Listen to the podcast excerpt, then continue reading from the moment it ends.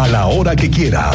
Esto es lo más importante en el podcast de Así sucede expreso del 101.1 FM Estéreo Cristal.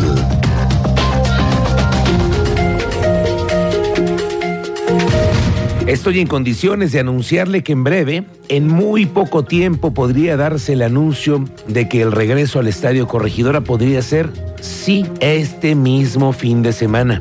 Estamos probablemente a minutos de saber esta decisión, pero le digo que tengamos un poco más de paciencia. Yo espero que antes de que termine el programa, el equipo de Gallos Blancos haya anunciado cómo será el regreso, los costos y la fecha precisa, que a todos nos interesa qué es lo que se va a hacer. Ayer estuvimos en las inmediaciones, vemos que están repavimentando, que están echando una manita de gato al estadio. Todo indica ya el tema de las cámaras de videovigilancia. Ayer nos contaba Víctor Monroy que ya están colocadas más de 50. Vamos a platicar en un momento más con él, pero casi, casi es un hecho que hay noticias en unos minutos más. Lo que sí le digo es que los fumadores de todo, ¿eh?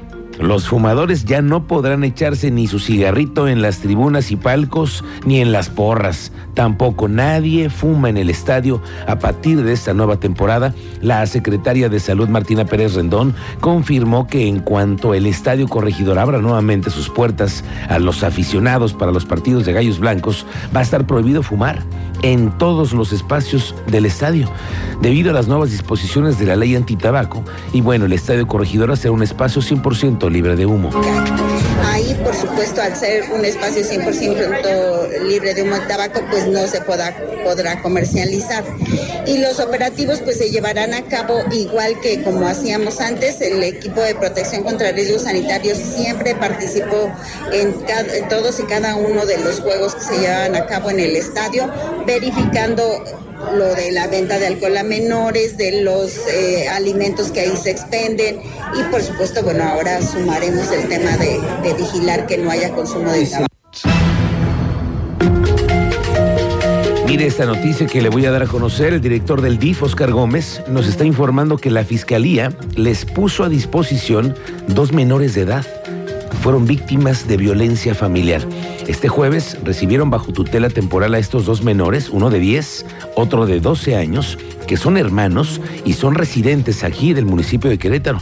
Tengo reportes de que la Fiscalía se encargará del proceso de investigación con los papás hasta que se determine la situación de los menores y que alguno de los familiares pueda hacerse cargo de ellos. Fíjese que nada más estábamos revisando el padrón. Hay 472 niñas, niños y adolescentes que hoy están en manos del DIF bajo su resguardo. El 47% es por omisión de cuidados, el 26% por violencia familiar, otro 18% pues por otras circunstancias y el 6% por abuso sexual.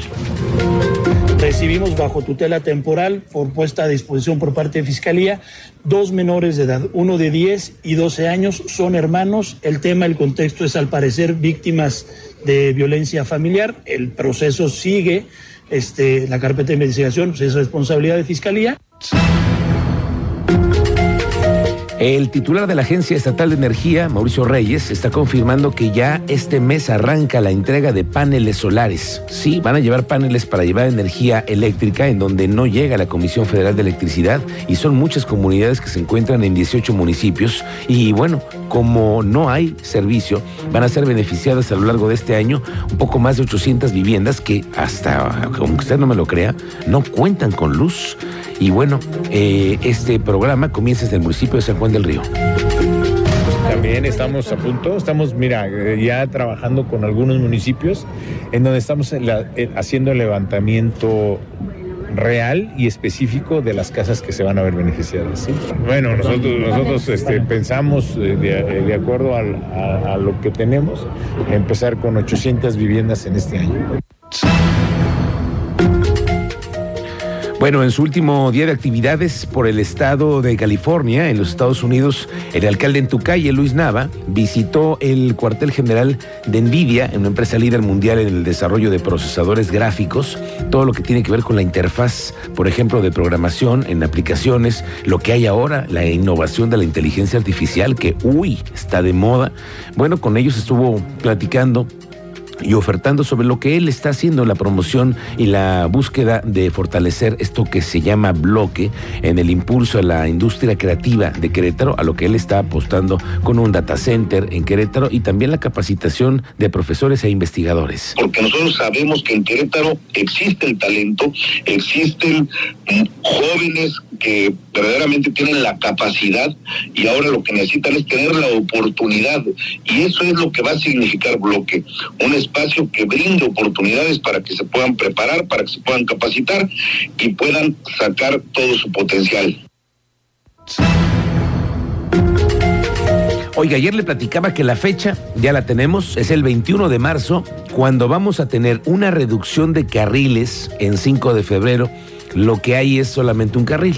Ya nos dijeron que era reducción de carriles, pero bueno, al final solamente pasa un vehículo. Así que nada más hay paso a partir del 21 de marzo. Durante tres semanas van a cortar la circulación. Bueno, Debido a estos trabajos, de plano, ya el Instituto Tecnológico de Querétaro anunció que del 21 al 31 de marzo van a regresar a clases virtuales.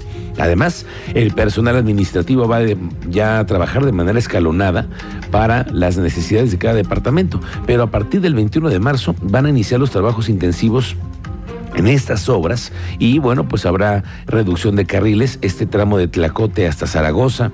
Y bueno, los eh, miembros del IQT han tomado esta decisión para no afectar también a los alumnos del campus centro y norte. Y bueno, de plano se van a quedar hasta el próximo 17 eh, de abril en horarios y clases virtuales.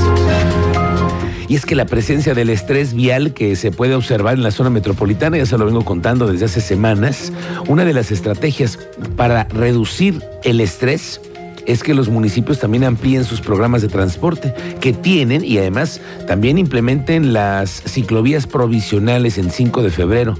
Así lo dice Sergio Olvera, el del Observatorio Ciudadano de Movilidad.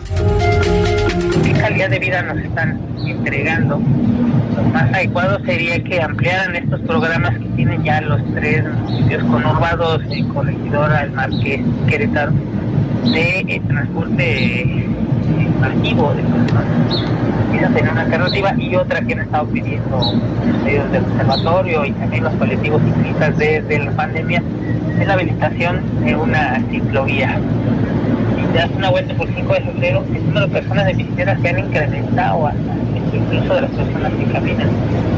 Pero las condiciones no, son las más adecuadas y, se podría hacer. La, la, ciclovía ocuparía realmente poco espacio y sería una alternativa de, de movilidad en estos momentos. Le quiero mandar un saludo a todos los licenciados y las licenciadas. ¿Qué crees? ¿Qué? Que, que, ya sabemos quiénes son los que caen más frecuentemente al torito. Ah, las licenciadas. ¿Cómo crees? La, sí, sí, las licenciadas y los licenciados. Sí, a los que, a los que mandamos un saludo, por cierto, ¿no? A los que nos escuchan en las notarías, allá en las escuelas, las licenciadas por ahí. Mérida, tú sabes más de esto. ¿Cómo te va? Buenas tardes. Buenas tardes, Miguel Ángel, muy buenas tardes a nuestra audiencia. Con este calor y unas aguas frescas, déjame platicarte quiénes son los que más caen en el torito y la vaquita. Pues se trata de personas con licenciatura.